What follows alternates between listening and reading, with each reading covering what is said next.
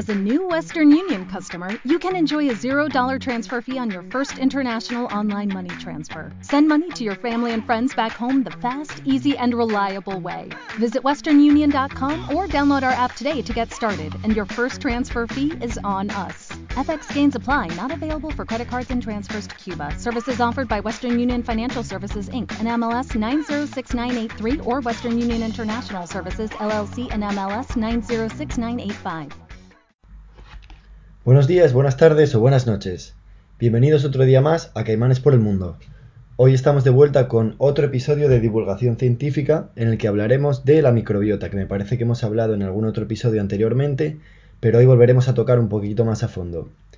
Para ello, hoy contamos con Teresa Requena y Carmen Peláez, dos científicas que trabajan en el Instituto de Investigaciones en Ciencias de la Alimentación del Consejo de Superior de Investigaciones Científicas en el grupo de Biología Funcional de las Bacterias Lácticas. Bien, Teresa y Carmen han escrito un libro que habla de la microbiota desde un punto de vista divulgativo, sencillo de entender para cualquier persona y el cual recomiendo para aquellos curiosos que nos escuchen y quieran saber más del tema.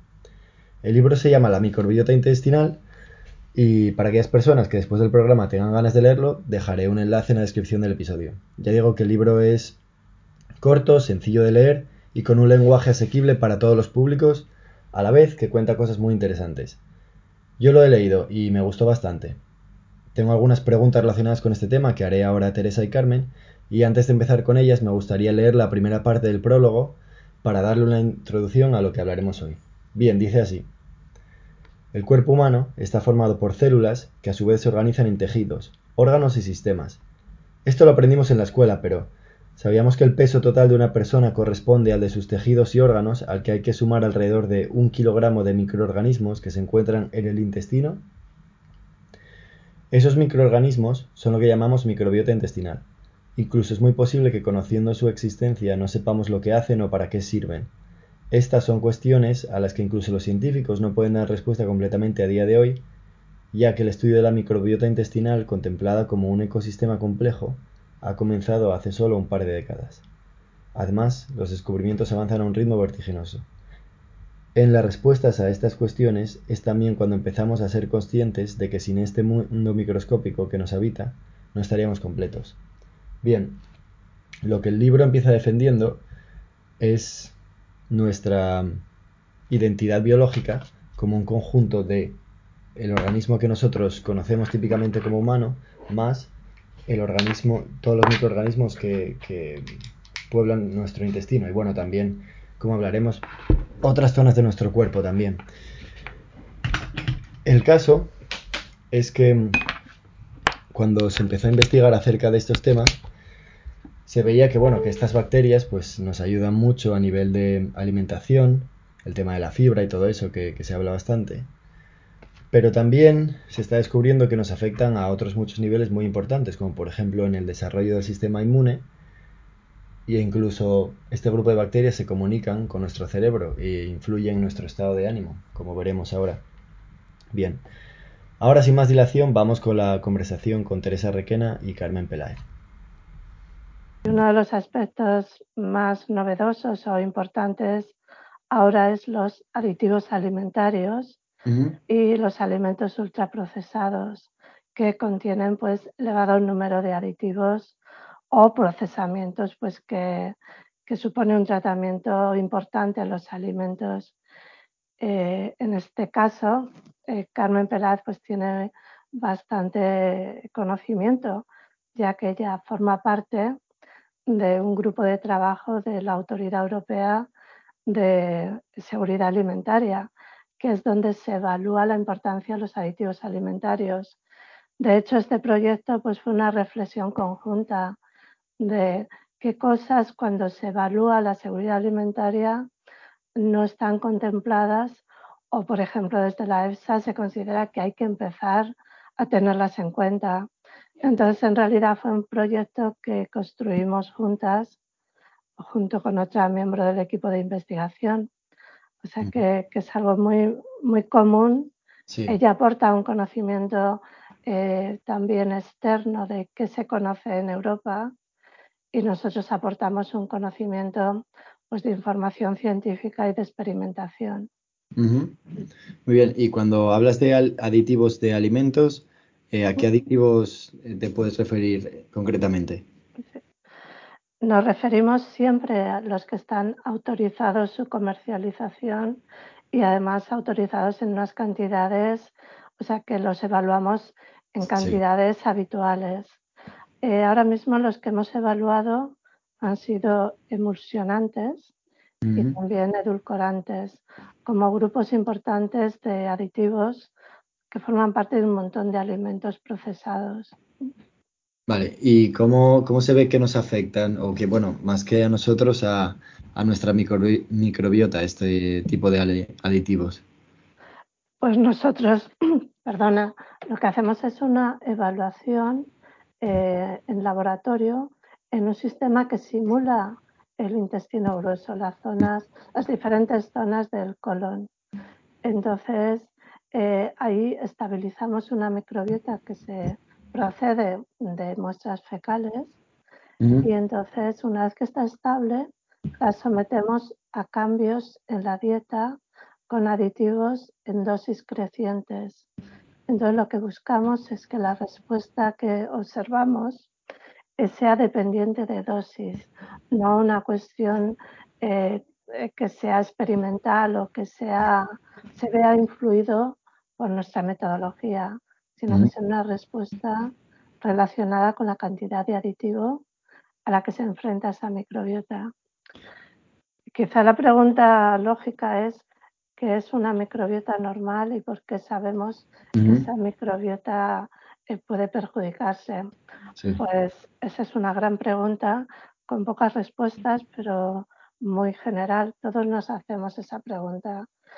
Eh, lo que sí hacemos, además de evaluar un efecto dosis dependiente de un aditivo en un laboratorio, o sea, en un reactor experimental, es si vemos cambios significativos en grupos microbianos, los exponemos a un epitelio celular también in vitro para ver si da respuesta de toxicidad, de pérdida de permeabilidad.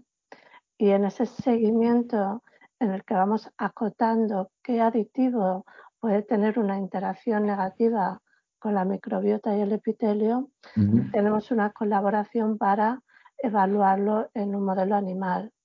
Y ahí podemos incorporar, verificar cambios de microbiota, cambios epiteliales y cambios pues, en el organismo en general. Vale. Volviendo un poco al, al, inicio, para la gente, un poco para el público de a pie, que a lo mejor no sabe exactamente qué consiste esto de la microbiota, en el libro que vosotras habéis escrito, que se llama La, microbiota eh, intestinal, eh, se empieza hablando de un holobionte, que como concepto que integra, nuestra parte humana con nuestra parte bacteriana, eh, para definirnos mejor como, entidad. Y también se habla de un hologenoma que ha evolucionado conjuntamente. Eh, ¿Qué quiere decir esto? Unos organismos en conjunción con otros y en qué consiste exactamente esto de la microbiota. Pues para hacer un poco una mirada histórica, el primer organismo vivo que se reconoce como común para toda la vida son las bacterias. Eso quiere decir que cuando el Homo sapiens llegó, apareció en la Tierra, ya había bacterias.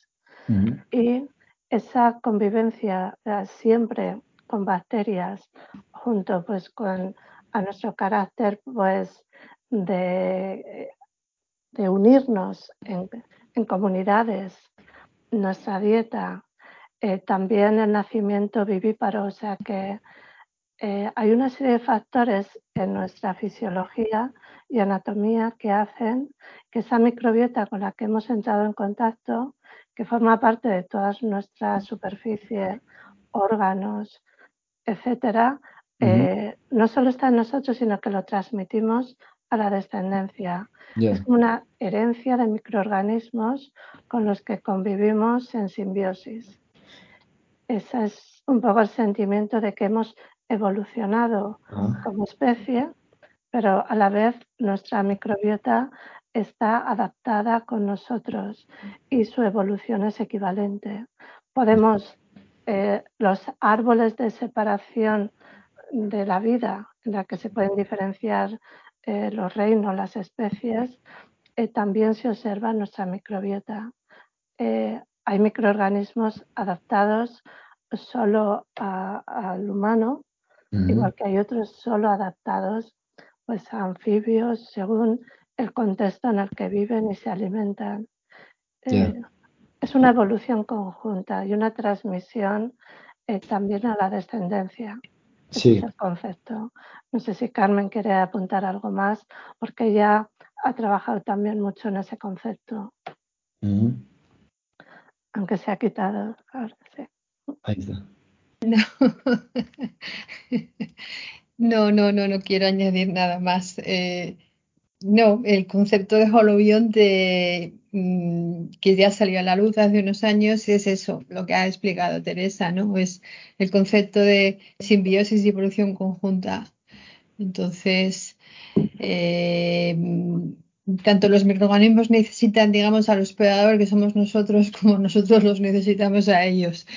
Ambas partes se benefician, ¿no? y es una y, es algo lo que nunca se había pensado hasta hace relativamente pocos años, en donde se ha visto que forman parte de los microorganismos que nos habitan, forman parte del todo, ¿no? somos un todo. Y de, y de, todos los seres vivos, no solo de los humanos. Los animales, las plantas, están en simbiosis con todo ser vivo. Y adaptados, lógicamente, a cada uno de ellos o a cada una de las especies. ¿En qué nos benefician estos organismos y cómo les beneficiamos nosotros a ellos? Teresa, contesta tú. Yo, es, que es complejísimo, claro. Sí, para que conteste solo una. Sí. para, bueno, para resumirlo, hay varias funciones que nos aportan los microorganismos, eh, que son eh, una función nutritiva, si hablamos de la microbiota intestinal, eh, ya que parte de la dieta que nosotros eh, tomamos, sobre todo la fibra y otros componentes, no somos capaces de digerirlos ni recuperar energía de esa dieta. Sin embargo, cuando entran en este intestino grueso, que es como un reactor en el que tienen lugar pues, transformaciones por los microorganismos, genera recuperación de energía porque ellos metabolizan absolutamente todo lo que nosotros comemos. Entonces también nos aportan pues algunas vitaminas o, nutrientes esenciales. ¿Eso qué quiere decir? Que, por ejemplo, un animal que existen modelos en el laboratorio libre de microorganismos que nunca ha tenido contacto con microorganismos eh, puede comer mucho, pero crece poco y tiene eh, deficiencias de algunos esenciales, de algunos nutrientes.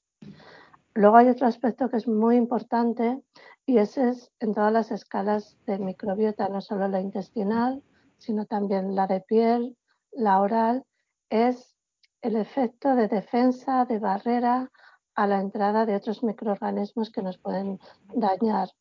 Es decir, en nuestra fisiología existen microorganismos bien adaptados a cada uno de los nichos y lo que hacen es, ahí bien adaptados, compiten y tienen eh, unos caracteres que les benefician en esa situación y cualquier patógeno o alguno externo lo expulsan.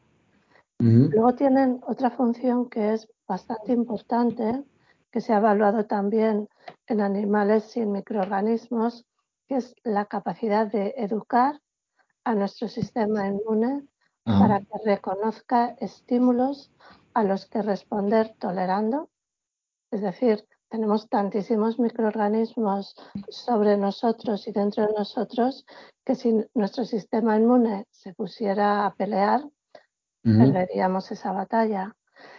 Pero también, aparte de tolerar esa presencia tan densa de microorganismos, nos enseña a reconocer otros eh, estímulos de patógenos sobre los que debemos defendernos. Esa educación se empieza a realizarse sobre todo en el nacimiento, en el cual el sistema inmune todavía no ha recibido ninguna especie de información.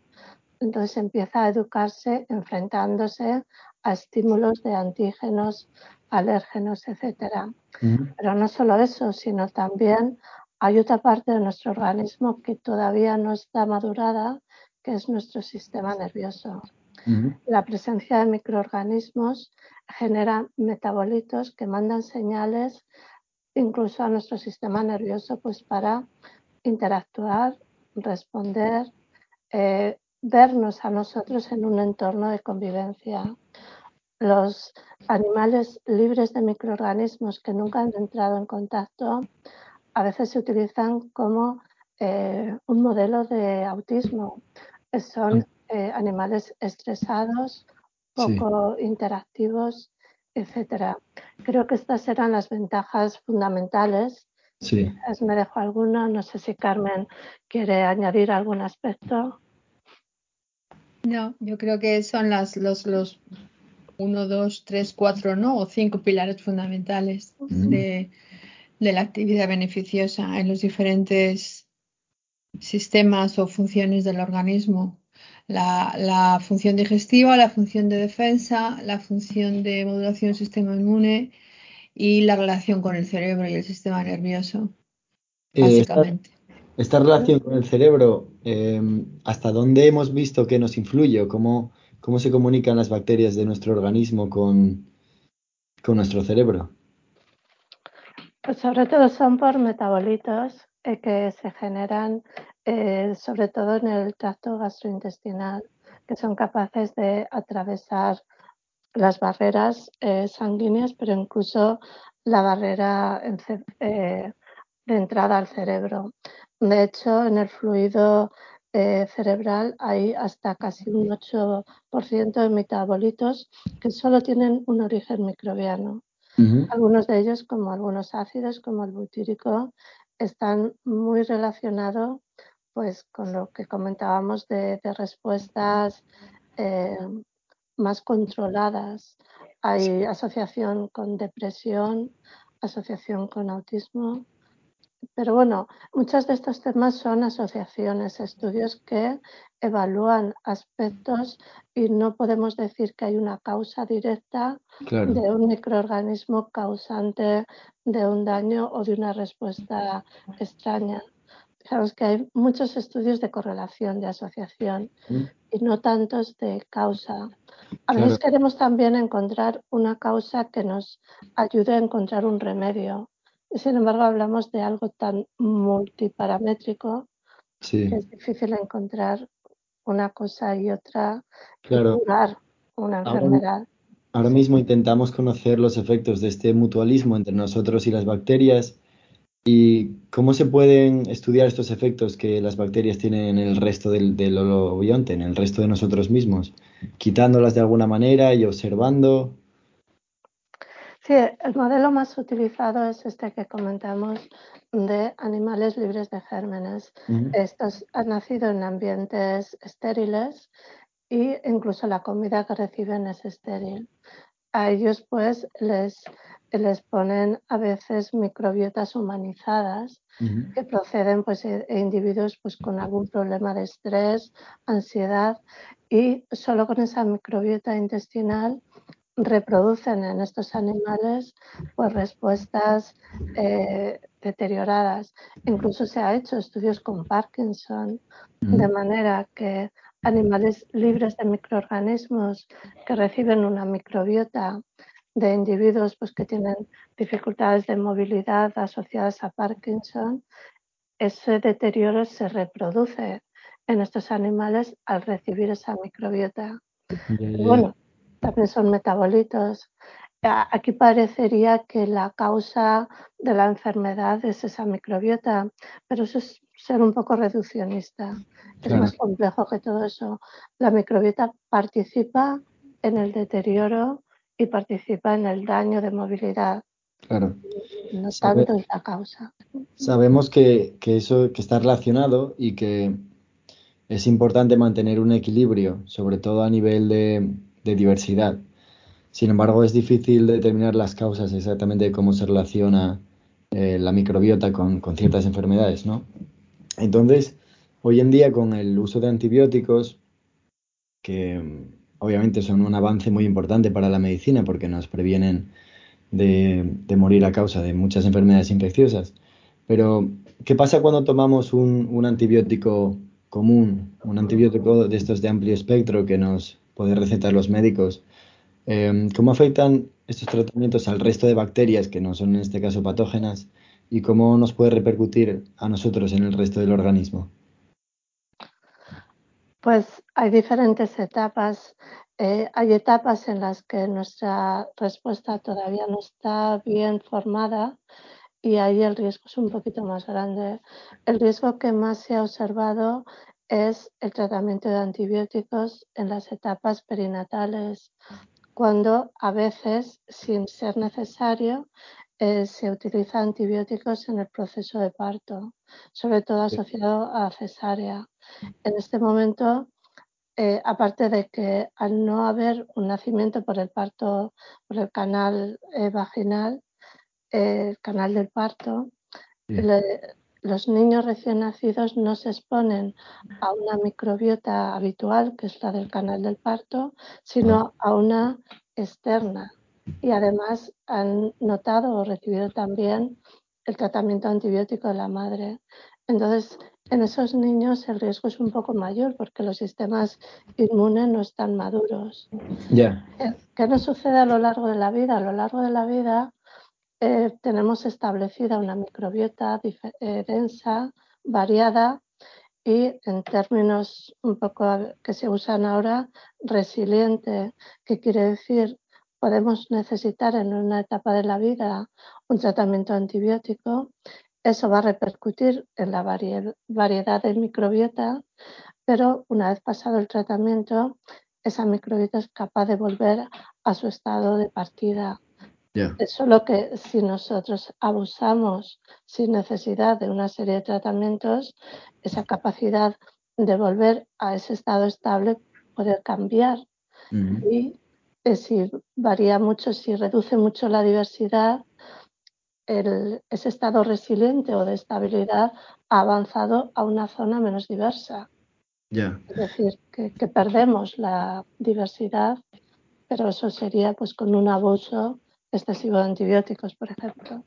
Bueno, a lo mejor también aquí eh, se puede añadir que, que, no solamente en la etapa perinatal, que es verdad que es una etapa muy, muy sensible, sino también a lo mejor durante los primeros meses de vida. No está bien establecido eh, cuánto tiempo, pero la microbiota del niño hasta un año más o menos es, es eh, es muy, o sea, está muy, muy sujeta a cambios externos, es muy sensible de alguna manera a cambios externos. Como decía Teresa, en un adulto ya es más estable, es más resiliente y puede, a menos que el cambio externo sea muy potente y se alargue mucho en el tiempo, puede volver a su situación original. Pero en un niño hasta un año aproximadamente, es, es, muy, muy sensible a cambios. Y entonces esos cambios que se pueden producir en esa etapa de la vida pueden llegar a ser a lo mejor irreversibles y dar lugar luego en etapas más adultas a enfermedades crónicas. Entonces es lo que se llama ventana crítica, ¿no? Entonces es la, etapa del nacimiento y unos meses después hasta que la microbiota ya se estabiliza mm, y ya se parece más a la de un adulto. O sea que es, es muy importante el primer momento en el que se establece esa microbiota, que es, como decís, eh, principalmente en el momento del parto, a través del canal vaginal de nuestra madre. Entonces, es como si la microbiota intestinal nos viniese en cierto modo dada y luego a lo largo de la vida se adaptase a las diferentes condiciones, a nuestro diferente estilo de vida, a nuestra diferente dieta y demás. Em, y entonces es un poco que vamos a tener la microbiota bastante parecida a lo largo de toda la vida. Eh, sí, y adultos sí. Sí, sí, esa es una impresión pues, eh, real, sí. Eh, de hecho, nosotros, si se nos hace una evaluación a lo largo del tiempo de nuestra microbiota, se parece más en las diferentes etapas se mantiene más o menos constante y es más diferente pues, de la de otro individuo. Es como a veces se ha hablado de una huella de microbiota eh, propia. nos parecemos más nuestra microbiota a lo largo del tiempo que con hábitos parecidos a otros individuos. Pero bueno, los núcleos de convivencia de familia eh, también tienen parecidas, más parecidas su microbiota que otras agrupaciones de otras familias. Ya, o sea, interaccionamos con, nuestra microbiota y, con, las, con las personas con las que nos más relacionamos, intercambiamos diversidad.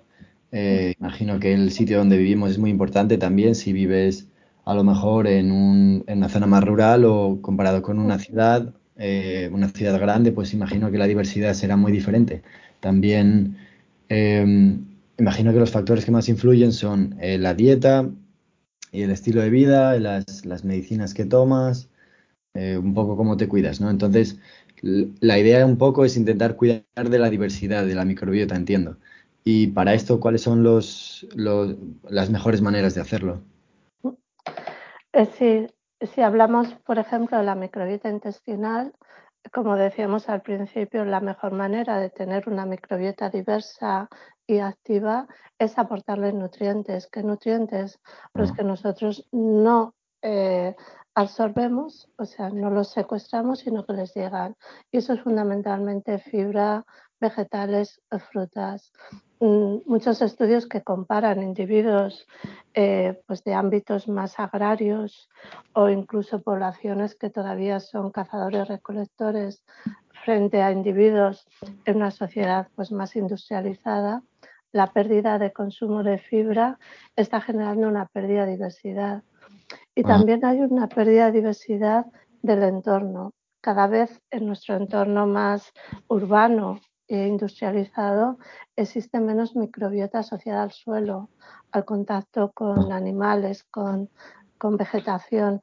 Eso sí que lo estamos perdiendo, pero en los ámbitos urbanos, ah, perdón, agrarios, existe más diversidad también asociada a esos microorganismos. Nos sucede también con la piel, la microbiota de la piel, el poco contacto pues externo de suelo en los que nos andemos eh, rebozando en el suelo, pero, pero esa falta de contacto y a veces una excesiva limpieza de toda la microbiota de la piel pues nos puede dar lugar a que esa barrera protectora que tiene la, la microbiota en la piel pues tenga huecos, tenga vacíos donde podemos tener más riesgo pues de presencia de otros patógenos y en general en varios ámbitos la diversidad de microbiota suele ser una mejor barrera para mantener más estable pues cada uno de los nichos. Ya, o sea que básicamente es comer un poco de todo, no centrarse en una dieta muy exclusiva, e intentar ingerir eh, buena cantidad de vegetales, de verduras y demás, eh, no, no, quedarse muy estancado en un sitio, ¿no? O sea, no, no, quedarse todo el día en casa, intentar salir, interaccionar con la naturaleza, quizá otros animales y otras personas.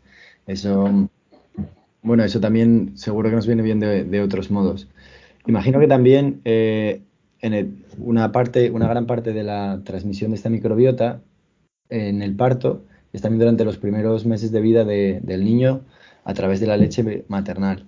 Eh, imagino que las leches estas de formulación que se utilizan muchas veces como sustituto no, no tienen el mismo efecto. Bueno, eh, aquí sí, la verdad es que la alimentación del recién nacido exclusiva de leche materna es la alimentación óptima y siempre en la medida posible que eso se pueda eh, proporcionar y durante el tiempo, por lo menos, por lo menos recomendado de seis meses, es fundamental. ¿Qué sucede? Que desafortunadamente no siempre es posible. Entonces ahí sí que se está haciendo cierto esfuerzo de que las eh, leches maternizadas de fórmula empiecen a incorporar algo que hace unos años se consideraba una barbaridad, que es microorganismos.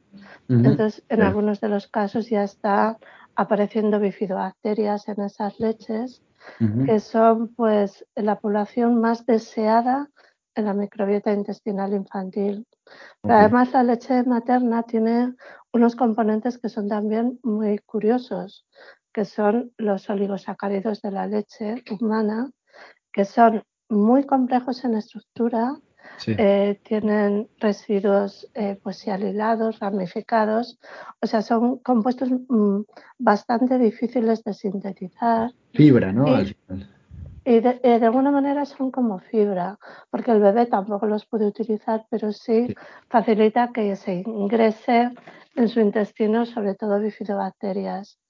Ahí también se está haciendo un esfuerzo de reproducir en fórmulas infantiles estas fibras o estos oligosacáridos de la leche humana para poder añadir un poquito pero siempre la leche materna va a ser la alimentación ideal de un recién nacido.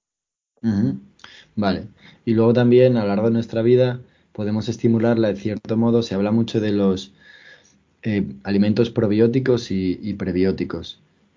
¿Cuál es la diferencia entre estos y cómo nos afectan ambos a la microbiota intestinal?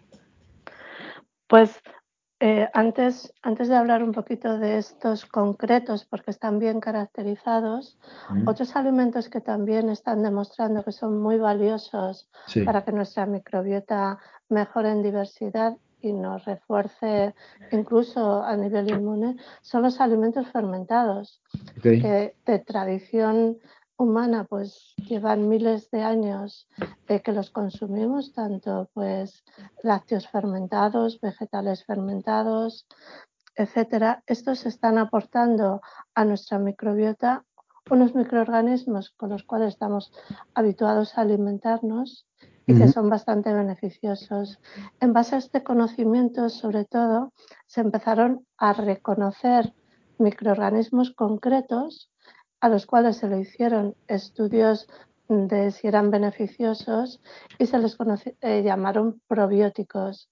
Es decir, son microorganismos en los cuales cuando los ingerimos, si hablamos de microbiota intestinal, nos van a ayudar de manera beneficiosa en el entorno intestinal y a veces incluso en entornos eh, extraintestinales, como puede ser estado de ánimo o puede ser eh, respuesta inmune, etcétera.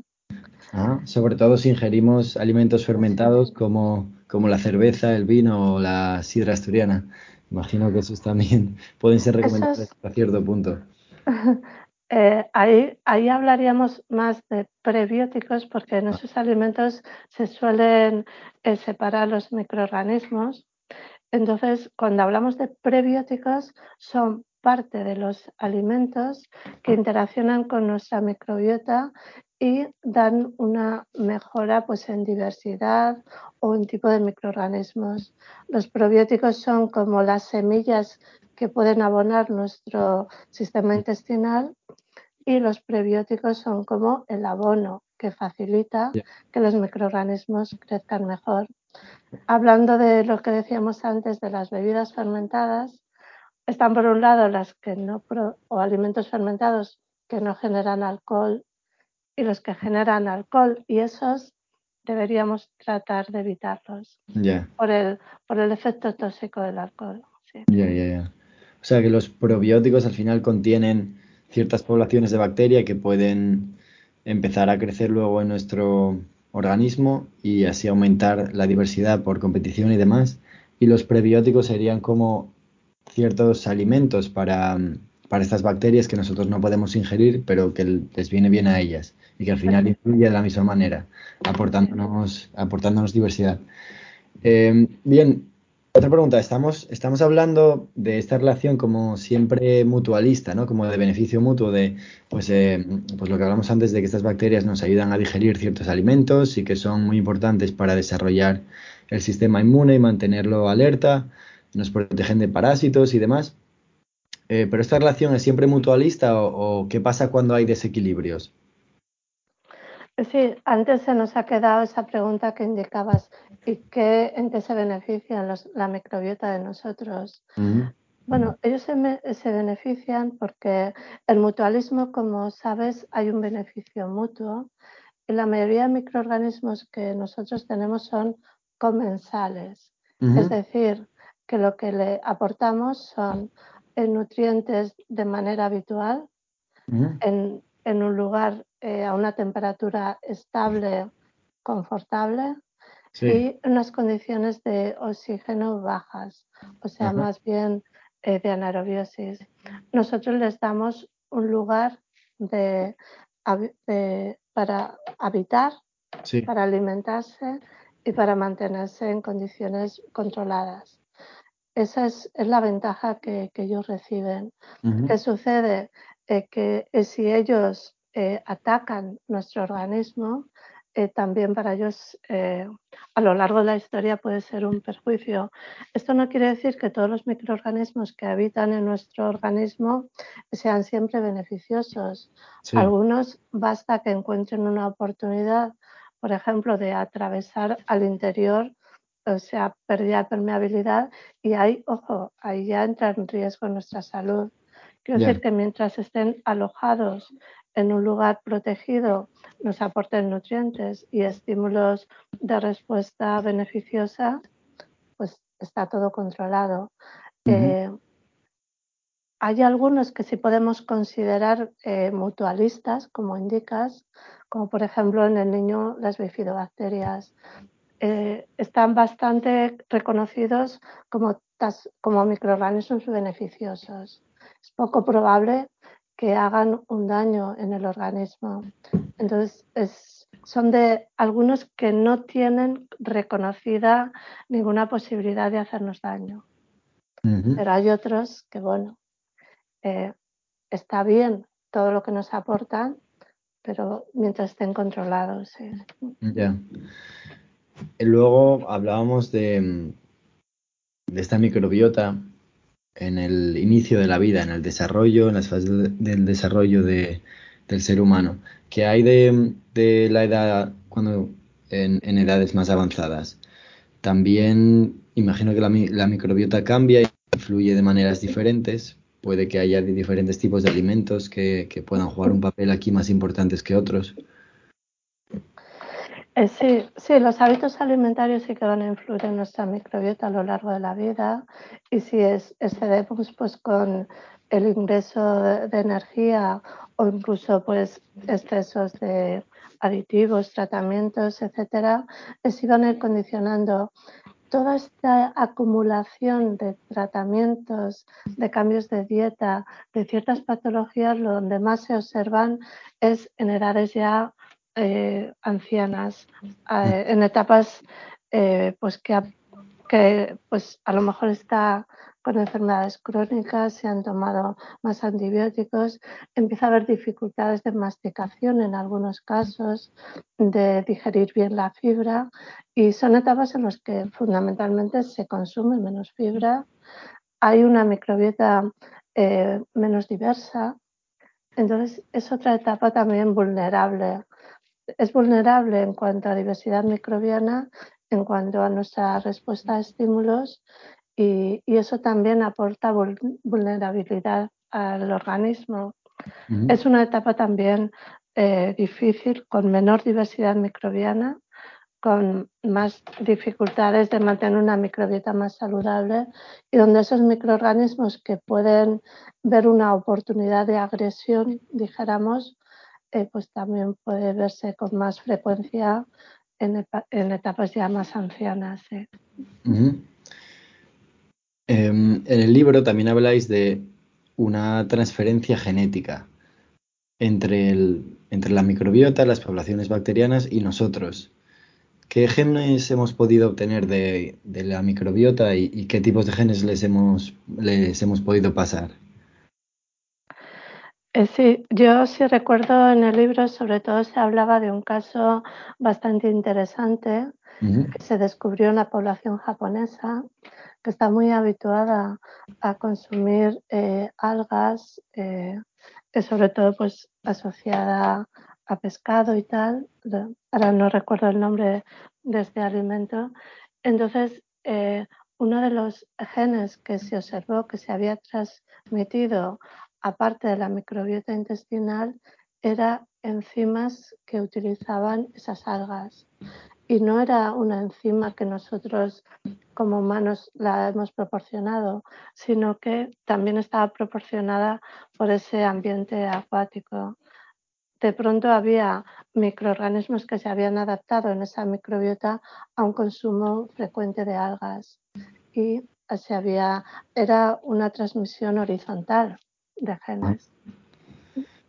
O sea, que ellos nos habían podido pasar sus genes para poder digerir ese, ese tipo de alimento y que nosotros antes no podíamos. Imagino que porque les venían bien a esas bacterias que nosotros fuésemos capaces de, de hacerlo, ¿no? No, a lo mejor me he explicado mal. Quien adquiere los genes para utilizar eh, esas algas son bacterias de nuestra microbiota. Ah, nosotros no los adquirimos. Nuestra capacidad de cambio genético es bastante reducida. Sin embargo, las bacterias que se reproducen con mucha rapidez eh, y tienen más intercambio de material genético son más susceptibles de en poco tiempo de sufrir cambios genéticos. Los cambios genéticos nuestros eso sí que hablamos ya a muy largo plazo.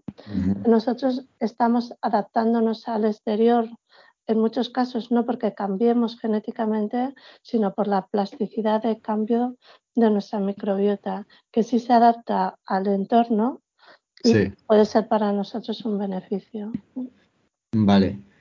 Em, pues nada, para, para, terminar, la última pregunta, así un poco general, de cómo podemos cuidar mejor de, de nuestra microbiota para que ella nos pueda cuidar también a nosotros.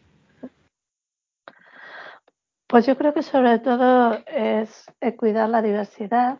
Cuando hablamos en microbiota intestinal, que lo que más afecta son la fibra y esos nutrientes que nosotros no utilizamos, pero les llega a ellos y permiten aumentar la diversidad.